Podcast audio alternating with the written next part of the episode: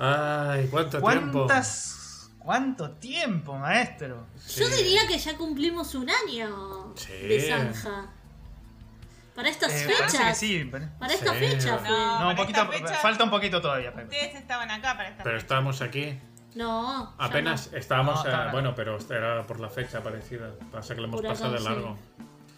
Aún buscar, puedo, aún puedo buscar, notar. eh, Aún puedo notar el frío del agua tocándome las pelotas, ese frío de cuando pisé la baldosa delante del gaumón, a punto de ver la sabiduría. Qué gran día Oh. aquel que, que fuimos a. Qué que te lindo. bebiste todo el limonchelo. Que se bebieron todo el limonchelo, los tres. Excepto yo que Qué lindo día. Ese Qué fue el lindo día. recuerdo. Ese Una fue el día en que nació, en que nació la zanja, que fuimos La a idea, ver la de- la idea, sabiduría. el concepto de la zanja auspiciada por la mirada de, de John Bonho Qué lindo. en el Guerrín. John Bonjo y, y, y el faquero. El fa- y el faquero. Sí, no me Este-. La faca, el señor de la faca, ¿se acuerdan? Sí. Este, les quería contar, chicos, que En Busca del Fuego fue el primer capítulo que, que tuvo la zanja y fue el 26 de enero. O sea Uy. que faltan unos faltan días. un par de días. Estamos a punto de cumplir, creo que la- el próximo capítulo cumpliríamos un año de zanja. Ah, Podríamos hacer Ay, una- un ¿Una remake del primer episodio que quedó regular, ¿no? Quedó como un sonido así, así. van a ver de nuevo Y este sería, este sería el capítulo 38, o sea que en un año hicimos 38 capítulos. Uy, qué bien. La próxima deberíamos tener una torta cada uno. Sea, ustedes por allá y nosotros por acá. Una cerveza, un vinito, no sé, Eh. deberíamos celebrar. Sí, podríamos, la verdad, un pequeño banquete. Y limonchelo, claro. Yo siempre celebro lo- cada podcast que hacemos con, con un vinito. O sea, son- yo Ay, les dale, invito a que se unan. Vamos a hacer una picada. Dale, hagamos una picada y con vino y todo, hacernos así tipo como una fiesta Zoom. Y, y parecer, eh, sería como que estamos comiendo juntos. Claro, totalmente. Me emociona. Bueno, a ver, tuvimos, tuvimos un montón de, casi un mes me parece, de que nos desaparecimos. El, el último capítulo fue el 12 de diciembre, no, el 21 de diciembre, perdón. Creo. Sí, Eh, por sí, diversos. 21 de diciembre creo que fue el último capítulo y, y nos desaparecimos un rato por distintos motivos. Bueno, La vacaciones. película que quedó pendiente esa vez fue Ratas, Ratones y Rateros, eh, que, que la, la propuse yo. Qué bien, Robert. Eh, la, Sí. la pudieron ver, ¿no? La, la Sí, pudieron ver. la vimos hace un tiempo, pero Hace sí. unos seis meses, pero sí, la, la recuerdo con nitidez debido a mi privilegiada memoria, pero sí. Sí, sí, la vimos. La hemos visto, la hemos visto. bueno. Estamos acá para comentar. Bueno, le- bueno le- le hago la introducción entonces a la peli para que ya calentemos motores. Por favor. Este, bueno, Ratas, Ratones, Rateros eh, es una película ecuatoriana eh, de Sebastián Cordero. eh, de hecho, es la ópera prima de Sebastián Cordero y una especie como de hito dentro del cine ecuatoriano. Porque Ecuador es un país que tiene poca industria. En ese momento estamos hablando de que la película es de fines de la década de los 90. eh, tenía mucha menos. Y cuando apareció esta película, eh, que traía cosas de el novísimo cine latinoamericano, traía cosas del nuevo cine argentino, traía cosas del neorrealismo italiano y algunas otras de la Nouvelle Vague incluso, eh, con una estética así mal cuidada, la cámara bastante movediza, los personajes medio, medios troncos, etc. fue como un remesón en Ecuador porque mm, nadie se esperaba que este, se hiciera ese tipo de cine, que además era entretenido y que, se- y que costara tan poco. A- Al, al- al director le costó, no, le, no le costó mucho a la productora, digamos, en comparación con los tanques hollywoodenses. eh, fue una película bastante barata. Y estuvo, si no estoy mal, 25 semanas en cartelera y se convirtió automáticamente ya por años en la película más taquillera en la historia de Ecuador, incluso desplazando a los tanques norteamericanos, etc. Así es que, bueno, esta ópera prima de Sebastián Cordero este, trata sobre, eh, sobre Ángel eh, y Salvador, este, dos primos, de ciudades distintas. Ángel es de, de Guayaquil y Salvador vive, vive en Quito. Eh, y Ángel viene saliendo de la cárcel, ¿no? Este, y viene a encontrarse con este Salvador, que es un personaje bastante naif, bastante inocente. eh, y lo trata de llevar por, digamos, por la vía de conseguir plata fácil. Esta película, dicho sea de paso, es una respuesta a la película de Dani, a Deprisa, Deprisa, de Carlos Saura, que yo creo que a lo mejor también toma mucho de Carlos Saura, aunque no estoy muy seguro porque después vamos a hablar de- de lo- del background del director, este, es más hollywoodense eh, el lado Mm. de él. Eh, bueno, pero más o menos cuenta la historia de estos dos primos, uno bastante inocente, este, tratando de, bueno, de encontrar su camino en, en una Ecuador bastante convulsionada, y Ángel que trata de ganarse la vida fácil. ¿no? Eh, bueno, las cosas no terminan bien, y la película este, más, más que nada retrata como un momento en la vida de estos dos personajes. Así que bueno, la dejo ahí para que la comentemos, qué les pareció, qué les pareció bien, qué les pareció mal. La desmenucemos un poco. Bueno, ¿puedo empezar? ¿O querías empezar vos? No, no, empieza tú, no hay, no hay problema. Empieza cuando tú quieras y cuando tú Eh. estés eh, te vaya a ti bien y... y- Por lo que recuerdo, y ya cerré el. Bueno, no importa. Eh, por lo que recuerdo, eh, digamos que me pareció, ahora que me hablas como de, que es su ópera prima y la pones en contexto, como que comprendo más.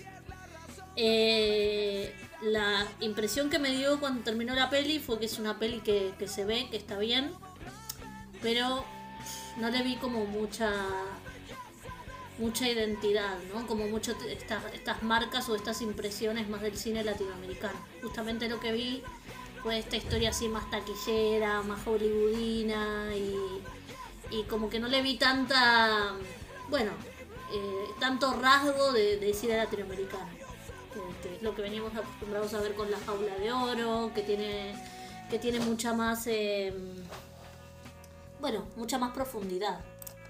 Eh, el tema es que mm, si bien es entretenida y, la película como que va bastante, el ritmo está bueno y demás, eh, es que me parece que se queda así como muy, muy, muy chafada. Lo que sí me, me gustó es eh, como el- el ambiente, o sea, la parte como más escenográfica y demás, está buena. Eh, después eh, los personajes también me parecieron buenos, pero como bastante digeridos. O sea, tenés como el, el chico joven, como súper inocente, eh, sus amigos también como bastante inocentes, el que no se anima con la chica, que tiene como así eh, esta cosa del medio del... A lo mejor. Sí, del, sí, como en realidad más, aparte de estereotipados, muy típico de una peli yankee, ¿no? El personaje bueno. Esta cosa también de relativizar como, bueno, a ver, este chico es medio delincuente porque con sus amigos roban, pero roban de una forma así como un poco más, eh, si se quiere, naif, ¿no? Ahora, el verdadero villano en todo esto es el primo, que encima de alguna manera engaña, ¿no? Te hace creer que, que es bueno, te engaña, te trata de generar empatía y que vos entres en su juego y al final te mete en mil líos. Y, termina la película con el tipo, enfocando al tipo ahí como soy un hombre recio y duro que siempre me salgo con la mía, ¿no? Y bueno, desde ese punto de vista me hizo un poco de ruido porque estaba acostumbrada más a pelis como La Jaula de Oro o, bueno, otras, otras pelis que hemos visto latinoamericanas que, que, te dejaban como, como otro mensaje atrás. Pero bueno, hablando del contexto de que fue su prima, de que este, un poco también su influencia hollywoodina y demás, entiendo que, bueno, que es una peli que se ve y que está bien. Bueno, ante todo, hemos tenido ciertos problemas técnicos. He tenido que ir a buscar el cargador de. He tenido que bajar a la tienda de, ultramarinos a comprar un cargador para el portátil. No sé, me ha costado mucho encontrarlo, digamos. Eh, es mentira, estaba acá. Eh, estaba en alguna parte, sí, lo he encontrado, ya está. Pero he vuelto para dar mi opinión, que es obviamente la que debe pesar más por mi. Por mi Si escucharon por ahí una, una- un sonido del, de computadora fue Sí, sí. que me avisaba que se nos agotaba la batería, disculpen. Eh,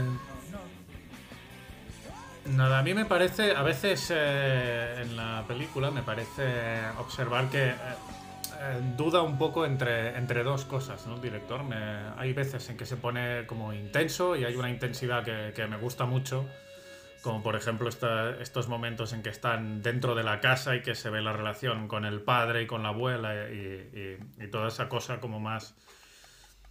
eh, ma- más, digamos, más eh, que busca más el realismo de alguna forma, ¿no? Y, busca de esto, pero a veces duda entre eso y eh, divertir, o sea, que no está mal, o sea, simplemente es un enfoque, eh, entre divertir en un sentido tarantinesco, ¿no? De, de- lo- de- del entretenimiento, pues este tipo de película un poco de, acción, de, canallas y mafiosos y, eh, y aparte por el por lo gratuito a veces, ¿no? De, de- de- bueno, de que hay un poquito de sangre aquí, un poquito de disparos, un poquito de todo, ¿no?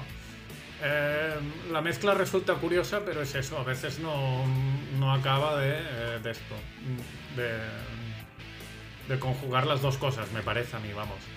Eh, sí que es cierto que con todo es entretenido, pero me hubiera gustado eso, que se acabara de decidir o se acabara de ver algo o intenso o divertido o, que, bueno, sí, se pueden hacer las dos cosas, imagino, pero bueno, se nota un poco la, inexperiencia quizá de- del director.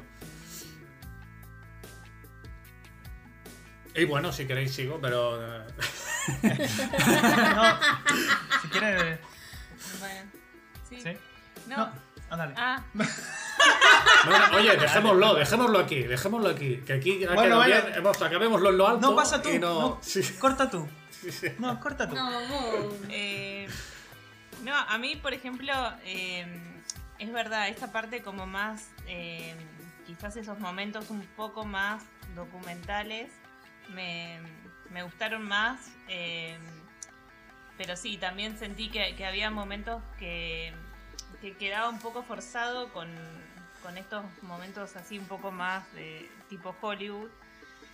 Eh, me pareció también que la película arranca en un ritmo que, que cuando va por, como por el medio empieza como que se estanca y, y como que se alarga un montón el, el final. Como que ya sabemos por dónde va y, y sin embargo es como que bueno, y Es pasa una cosa. Sí, te pasa mantiene como ahí tensión, pero ya sabes qué va a pasar, es verdad. Claro, pero y, y se hace, esa parte me pareció como larguísima y, y- y sin sentido, como que ahí le bajó un montón de, de puntos, que Mm. de un principio como ese ritmo que viene teniendo, como que es bastante llevadero y si, si lo hubiese mantenido como por ese lado, no sé. Que es como la, hubiese la sido- primera media hora de la película. Claro, Ujú. es- esa primera parte tiene como todo... La escena un del ritmo. cementerio, por Eh, ejemplo, que es súper trepidante y tal, y luego Sí. eso, boom, se, se esfuma, ¿no? Pero bueno, está visto sí, también tal eso, cual. tampoco es que... Sí. Sí, Este, no, yo quería darle, de- dar un poquito más de contexto, así como decía Jime. Este, Sebastián Cordero, eh, mu- desde muy eh, nació en Ecuador, pero de muy pequeño se fue con su familia a Francia, se crió en Francia y después se fue a Estados Unidos a estudiar cine. Eh, así que estudió en, eh, en- en- en Estados Unidos, entonces viene, viene de esa academia, digamos, del cine más comercial, donde el entretenimiento tiene un... bueno, por ahí entonces o sea, va el- es preponderante y de ahí viene toda la parte que dice eh, Dani. eh, Igual se rescatan esas que- cosas, ¿no? Porque a veces son como el, el punto de partida de, de- de muchas personas que por ahí no tienen tanta. o que reniegan del cine local y son como el la, la puerta de entrada, ¿no? A- Claro, pero yo creo que yo creo que este, este fervientemente creo un año antes de, de Ratá y Ratones eh, se estrenó Pisa Birri Faso en, en, eh, Sí. en Argentina que tiene mucho de la estética de esta peli eh, y además mucho de la del digamos del, del guion y de la historia, ¿no? Que más o menos también una es como una historia coral de personajes que más o menos están echados a la mano de Dios en una ciudad que no les da ninguna oportunidad, en este caso es un país, porque este, más contexto todavía para Jime, este, Ecuador estaba pasando por una crisis tremenda. Bueno, Argentina prontamente entraría en su crisis más grande, eh, pero en Ecuador, bueno, en, en todos los países latinoamericanos, más o menos en los 90 fue donde el, el sistema neoliberal no- nos penetró, digamos, Sí. a- hasta hacernos llorar. Sí. este, en Ecuador no fue la excepción y se vivía una crisis tremenda. Acuérdense de que Ecuador antes tenía el sucre eh, y se tuvo que dolarizar. Eh, el, el cambio del dólar en, en- en Ecuador fue una cosa terrible, económicamente hablando y socialmente hablando también. Eh, se implementó este modelo neoliberal donde se abrieron, digamos, los mercados y este, las empresas transnacionales penetraron todos nuestros países.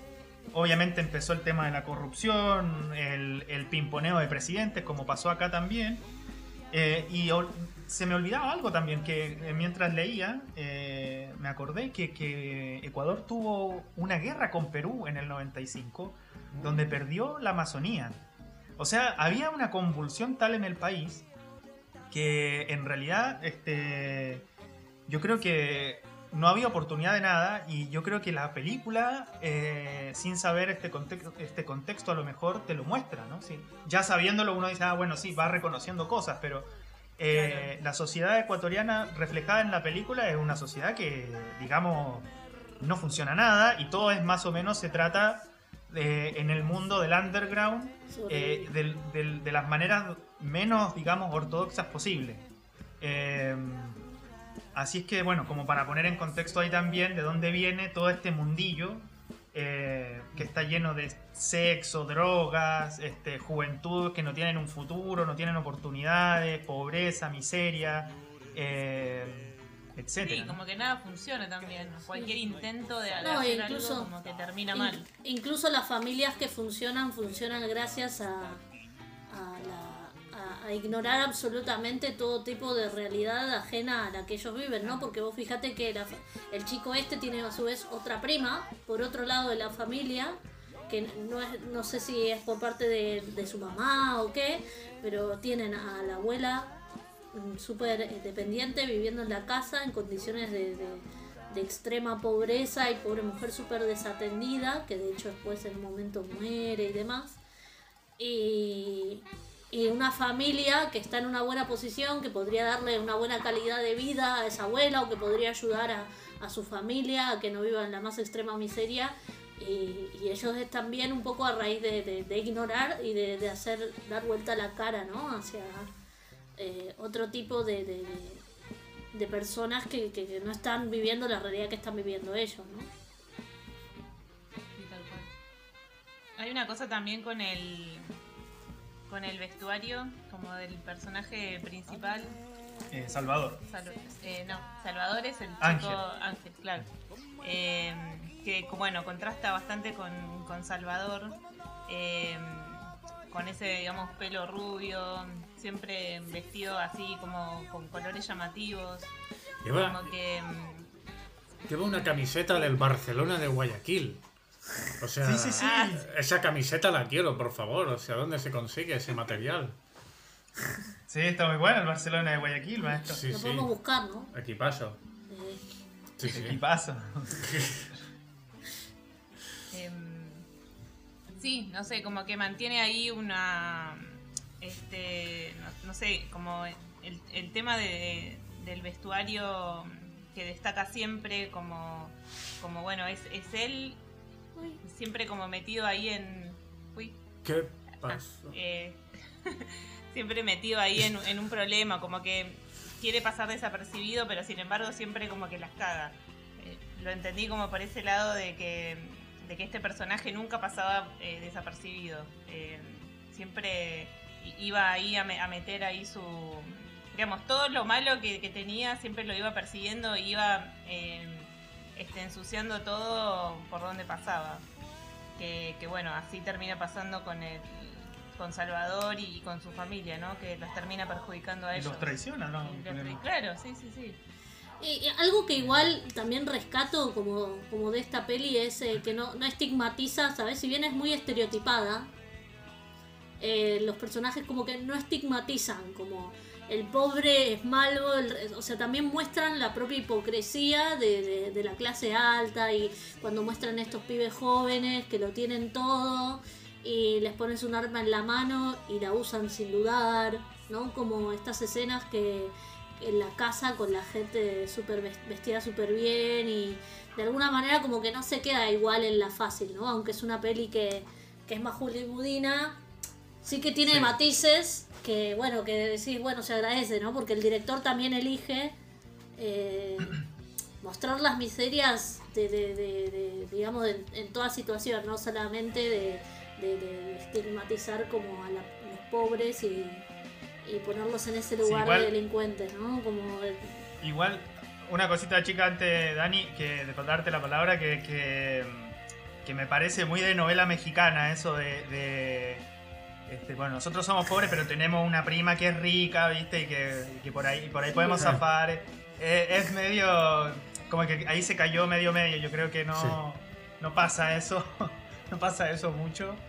Este, pero bueno, no sé. No, no, no me cuadró para nada esa parte de la prima millonaria. No, de eso, de eso iba a hablar precisamente, de toda esa escena con, eh, con la... Todas esas escenas con la clase alta, digamos, toda la relación entre primos, que mm, aparte tardé un montón, en- en- al menos yo en enterarme que eran primos, no entendía muy bien si era una amante, una amiga o... sí, qué decía diablos. Lo decían. Sí, sí, pero como que me, me un par de co- veces. me costó verlo, digamos, o sea, no... Y, eh, y bueno, todo el tema de la pistola es como, como rebuscadito, que no me acuerdo muy bien cómo iba, pero eh, flojea mucho la trama ahí, la verdad. O sea, Sí. Sí, sí, el no sé, novio se mete en, que- en un sitio muy boscoso. En fin.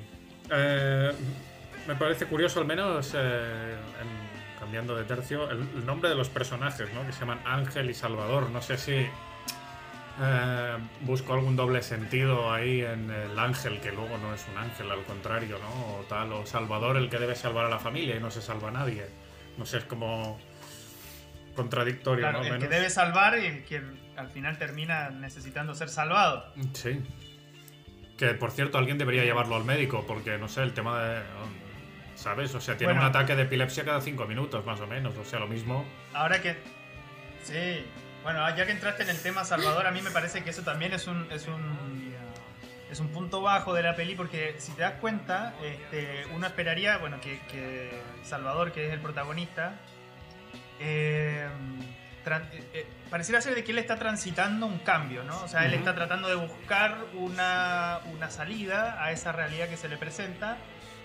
Pero loco, en ningún momento el director le da un aire al pobre tipo, a pobre Salvador. O sea, y al final de la película eh, hace que gane Ángel, porque Ángel lo traiciona, lo deja solo Sí. en ese lugar, herido. Eh, entendemos. Pero no lo, no lo deja solo al primo, ¿no? Es el amigo del primo el que deja ahí, si no me equivoco.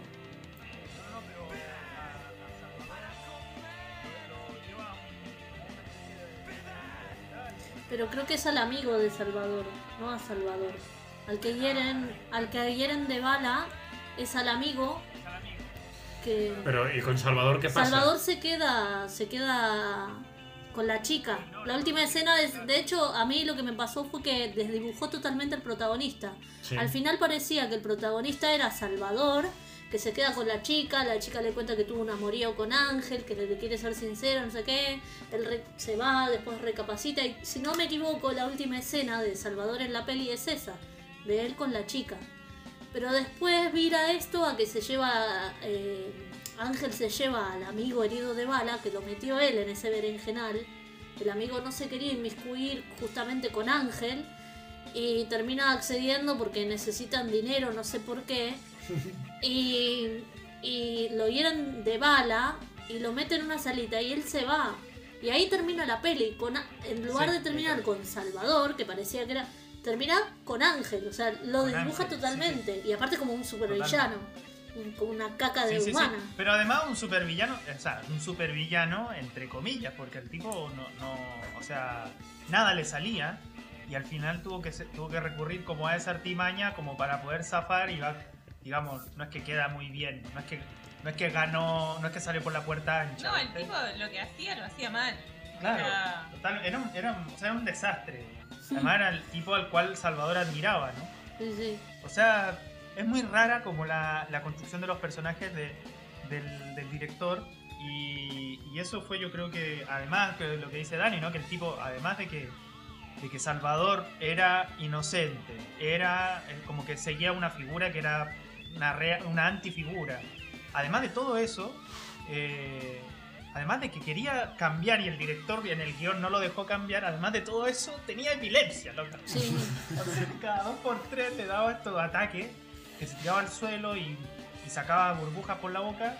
Este, Sí, después no se acordaba de nada. Que no se Y- profundiza mucho con ese tema. Es como que le pasa eso, es como algo más que le está pasando, Sí. pero Claro. Dej- deja No, porque- muchas porque no hay cosas, ¿eh? no, sin- no- no evoluciona el personaje como. Sí, deja muchos, muchos personajes ahí como que no se termina de entender, porque el padre también es un enigma.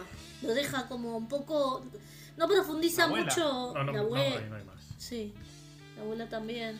Sí, no empieza ni no empiezas ni a entender eh, bueno, o sea, el, el conflicto que tiene con el padre no se resuelve, o sea, no- ni se resuelve ni se plantea casi, o sea, llega un punto pum, se ha muerto.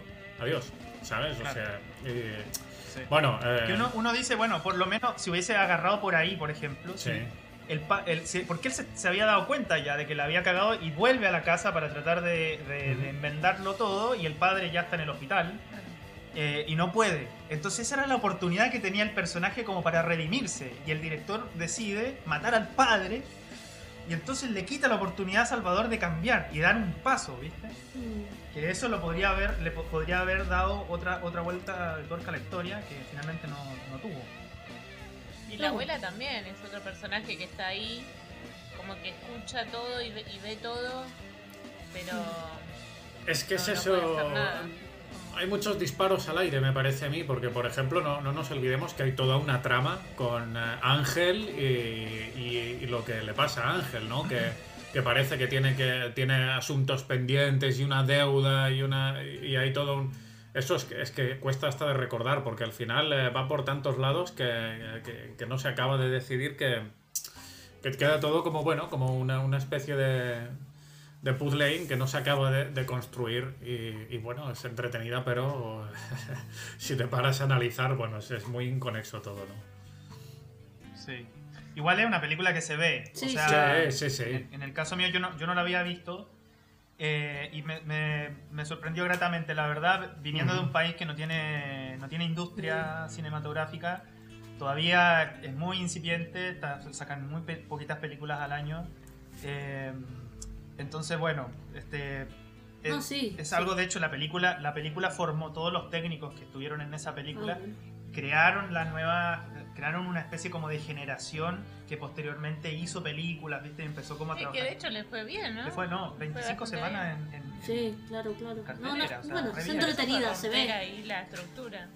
También está bien, eh, creo que quizá también fue lo que, lo que le, le dio como éxito, es que además de que es entretenida, esto de que muestra mucho eh, diferentes escenarios de la ciudad de, Mm. me parecieron bastante fieles, ¿no? Como esta cosa de la estación, ¿no? De, van de, de Quito a Guayaquil y, y la parte como más de, de- de- de escenarios, ¿no? Me parece que están bastante, bastante bien logrados, ¿no? Como que uno se eh, comprende un poco la dinámica del lugar, aunque no, no hayas estado nunca en Ecuador, no hayas estado nunca en esas ciudades. Es como que me parece que en ese aspecto eh, seguramente generó que la gente se, se identifique ¿no? con esos lugares, que lo- lo- como que me parece que los retrata bastante fielmente y claro, Sí. eso genera identificación y hace que... Eh, no me la quiero jugar porque mm, realmente no me he molestado en comprobarlo, porque así soy. Pero diría además que las bandas sonoras son eh, grupos eh, locales, digamos, locales o, o- o nacionales, grupos de rock mayormente. Parece Sí. que era de rock y, y de, Sí, sí, bueno, sí. de la música que sonaba por aquella época. eh, sí totalmente Le- lo leí lo leí por ahí no no lo indagué pero seguramente la banda sonora va a estar sonando bajo nuestras voces Sí, una vez que correcto. editemos este este, Este podcast Me sonaba todo muy a a ti, ¿no? Así a grupos de post-grunge. De... grunge sí grunge bien Ah. grunge no Sí. me acuerdo chicos ya de la música que sonaba atrás. La vimos hace mucho. Bueno, hay, el- a propósito de la estación del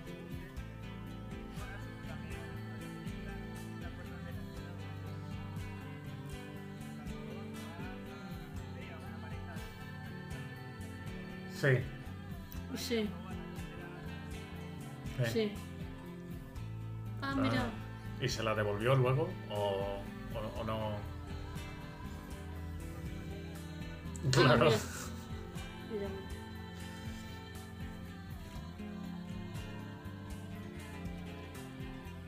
Sí, sí, me acuerdo. Sí, lo ve. Ahora que, me- que lo mencionás, ahora que mencionás eso, eh, me acuerdo de esto, ¿no? Que igual es, repetirse, pero pareciera constantemente que hay transformaciones en los personajes, como que Ángel se va pasando al lado oscuro, o que Salvador eh, pareciera que, se- eh, perdón, que Ángel se va pasando como al, al lado, eh, no sé, claro, de la fuerza, y que y viceversa, ¿no? Que Salvador va hacia el otro. Eh, y finalmente no se termina como de, de dar ninguno, queda como todo ahí, ¿no? Como que no, al final no usan la fuerza. Esa escena es interesante porque. ¿Qué, qué, qué puñetas estás diciendo?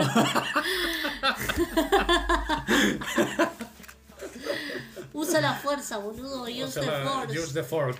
¿no? Eh, Usa el tenedor. Pero bueno, como eso, que desdibuja, des- queda como todo en la nada, eso, como que, bueno. Sí, esa escena es, eh, es interesante, ¿no? Porque precisamente eh, eh, Salvador podría haber dejado a, a su primo herido ahí. Y, y ahí como que dice, no, soy buena persona y de esto. Bueno, va dejando cositas ahí. eh, no sé si ha hecho más películas o que... Película. Estamos teniendo... algún tipo Atravesando de problema problemas técnico. técnicos. Yo mientras no pase como el día ese en que Robert empezó a, au- au- aullar, a hacer ruidos extraños. No. Ahí sí, a ver. ¿Qué te pasa? Ahí sí, ahí sí. ¿Te No, no, es que se nos estaba yendo el audio, chicos. Sí. Ah, bueno, bueno. Pero ahí sí, ahí sí, ahí sí. Robert es el que Eh, sí, sí, el esta, esta es su ópera prima, Mm. maestro. Esta es su ópera prima. Siguió haciendo pelis, él sigue haciendo pelis él, así que. Pero como su referencia así principal no es Buñuel. Eh, dicen, porque bueno, Buñuel hizo, entre todas las cosas que hizo, hizo una peli muy, muy buena en México que se llama Los Olvidados, una peli donde, donde habla sobre la miseria en México, es muy buena, se las recomiendo mucho. Eh, tiene cosas de, de ahí, o sea, pero Los, los Olvidados es otra, es otra cuestión, no, no, hay, hay distancias. Puede ser que haya sacado cosas de ahí. Pero.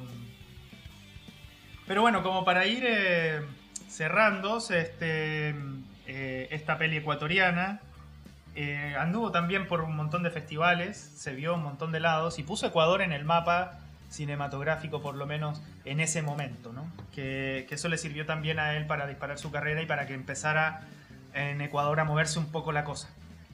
Eh, de hecho, por ejemplo, hace poco se, se reeditó un libro con el guion y las notas y toda la... el- Ah, ¿no la volvieron a estrenar también en...? Sí, la reestrenaron, la, la- la La- sacaron en 2K creo claro. ahora y la subieron, en- de hecho está libre en Vimeo, no sé si Sí. no, por dónde la vieron ustedes, pero en Vimeo Creo se que en puede ver Vimeo. gratis. Creo que en Vimeo Sí. la vimos. La vi. Así que también, no bueno, el- en Vimeo, o sea, en el, en el comentario ahí del podcast va a quedar el link para que la puedan ver y... Hmm. Y bueno, no sé si quieren, le damos las zanjitas. Pues sí, pero yo creo que lo he dicho todo. Eh, a ver, que miren mi lista, la camiseta de Guayaquil, eh, la banda sonora, sí, yo creo que ya está. Bueno. Eh, creo que no has hablado, querías hablar, eh, Robert, del background de... de o, o ya es un tema que hemos tocado ya, del director.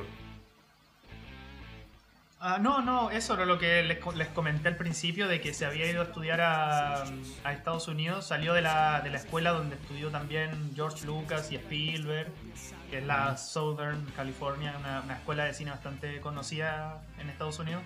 Entonces el tipo tiene todo un bagaje del cine de ese país como muy presente y al momento de ir a Ecuador quiere tratar de sacar algo de Ecuador, como él no vivió en Ecuador mucho. Claro, bueno. Eh, entonces él es, él es como un extranjero haciendo cine en su país. Es como medio raro. Entonces puede tomar distancia de ciertas cosas. quizás y- por eso también no tiene Claro. como esta identidad. Pero de todas maneras le salió un producto bastante bueno. O sea, digamos en términos como de producto, ya mirándolo como una especie de. como de, de, de- de- de- de producto comercial, ¿no? Eh, le sirvió, por lo menos sirvió. En Ecuador sirvió para que pudiera despegarse esa, esa industria. O esa, eh, comillas, comillas, comillas, industria. ¿no? Muy bien. Pues quizá ya sí es el- la hora, ¿no? Sí. Bueno, ustedes si quieren empezar o Sí, André. empezará Jimena. Bueno, Poniéndole... Porque ¿por sí. qué empiezo yo? Porque lo decido bueno, yo, sí. estoy de desacuerdo. Que empiece otro. Vos, por ejemplo. Venga, va. Eh, un, un 3 con 1.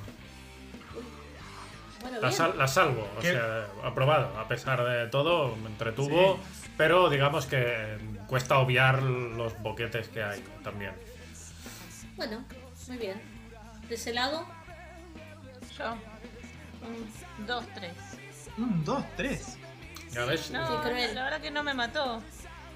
Y. Ah, No, no, está bien, está bien. Cada uno qué tiene cruel, su- qué ¿eh? cruel, Andrea. Eh, yo le voy Sí, a André está así, eh, últimamente está así, Andrea. Bueno. Yo le voy a dar eh, un 3 porque me parece que, que un promedio bien, aprobada. ¿No? De 5-3 está bien. Se ve bien, se digiere, es entretenida para hacer su primera obra y, y que no haya industria y que haya promovido la industria en ese país y formado técnicos y demás. Me parece que, que es notable y a destacar. Así que esa es mi puntuación. Bien, yo le voy a, yo le voy a dar un 3-5. Yo me voy a ir un poquito más al, al extremo. Bueno, para Eh, hacer la media, ¿no? Para acabar de, porque de sí, me- redondear me- la media.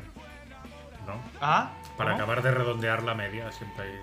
Claro, totalmente. tres, tres sí. no, a mí, a mí me tres, gustó. de- tiene, tiene falencias, pero la rescato, como dice Jimé, como por lo que por lo que generó. Hay cosas muy destacables, me parece que como coincido también con usted con los escenarios, la vestimenta, la- el, el tema de querer identificarse, eh, no sé, tiene, tiene varios puntos altos. Tiene falencias de guion, sí, eh, pero no sé, creo que la, la, la supo llevar bien, me pareció bien. Em, así que bueno, le pongo un 3-5. Eh, la próxima semana viene Andre.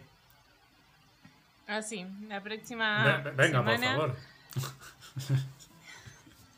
eh, la peli es Balnearios. Es un documental de Mariano Ginás. Muy bien. Del año 2000. 2002. Bueno, pues la vamos a Yo sé ver. tu película, así como también sabía la película de Jime hace un tiempo. Muy bien. Eh, bueno, así que eh, nosotros la vimos. Sí, la vimos. La en vimos. distintos contextos, pero la vamos Yo- a volver a ver juntos ahora. Claro, sí, sí, sí. No, pero como en el mismo contexto. No, no, yo, yo la vi en, en otra, en otra materia. Está bueno, después lo Sí. hablamos. Después vamos a conversar esto seriamente.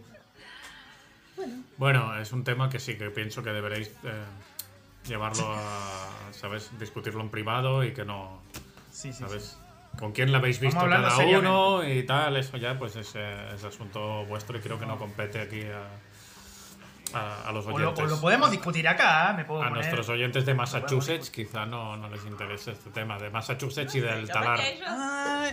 Eso les quería. le- este, damos a- los últimos saludos para el que llega hasta acá del podcast, para la gente de Massachusetts. Hay que decir, chicos, que hemos aumentado la cantidad de plays y de listeners eh, de, de nuestros escuchas exponencialmente. ¿Y saben Mm. cuál es la, que- la que lo está pegando ahora? Es el, el capítulo de Maradona. Maradona Ah. by Ah. Kusturica. opa, Claro. Está, pero. a, a full. ¿Mejor que, Ex- mejor que. Nazareno Cruz el Lobo? No, Nazareno, no, no sé qué pasa con Nazareno que no, no puede bajar de su podio ya, Nazareno. Es, es una cosa que. ya Bueno, barajamos varias, No, no, no. barajamos varias teorías y una creemos que es la la real, ¿no? Y es que está la teoría ferviente de que mi madre se la puso de página de inicio y accede ahí a todo el resto de los podcasts, ¿no? Y entonces, claro, tiene un montón de reproducciones gracias al dedo mágico de Ana, A propósito, un saludo grande, muy rico el. el El, limonchelo. el limonchelo. El limonacho, le iba a decir. El limonacho. Ahora la tienen Eh. cerca, chicos. Mi madre está de regreso en Munro, así que la pueden ir a visitar cuando quieran. Vamos a ir a visitar, vamos a ir a ¿En serio? Sí, la tienen ahí cerquita. Oh. Vayan a darle un beso a mi mamá. Bueno. Eh, Y como, como colofón, este, un saludo a toda la gente de Texas, Washington, Massachusetts, California, Illinois, Utah y Pensilvania, que ahora tienen nuevo presidente, uno un poco más digno por lo menos. Qué bien. Lindo, lindo te refieres físicamente. Más digno, digno. Ah, Digno. digo, a ver, un presidente más lindo. Yo digo, bueno, a ver, yo qué sé, Trump. No, no, no, digno. No sé, si me tuviera que que acostar con alguno de los dos, pero- no sé qué haría, la verdad. Me vería en una situación complicada. Bueno, fin, ¿por qué? pero bueno. ¿Qué sé yo? Eh, Al final no todo pasa por lo No sé. estético, ¿no? Bueno, no importa. Sí, eso ya también Ah. lo debatimos luego. Bueno, chavales, ha llegado, ha llegado nuestras pizzas.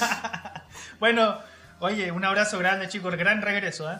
Sí, Sí, como siempre. Qué, qué bien, qué bien verlos, qué gusto nuevamente tener un capítulo de la zanja. Eh, Y no sé vamos por termi- ese, no sé cómo por, terminar por la ese, por frase, ese o sea, la año, el empecé, próximo viernes. Empecé una Un año de- y no la sabía terminar. Una- Un año de la zanja al aire. Un año, Vamos. un año con la zanja. Con qué una bonito. picada y Bueno. un cinar. Con una, ah, sí, acuérdense de traer vino, eh, vino Y cosas para picar el la próximo capítulo. Muy picada. Así, Perfecto. así Bien compartimos. picada. Dale. Dale, chiques. Venga. Chiques, hasta la próxima. Los queremos gigante. mucho. Igual. Chau, chau. Chao. Chao.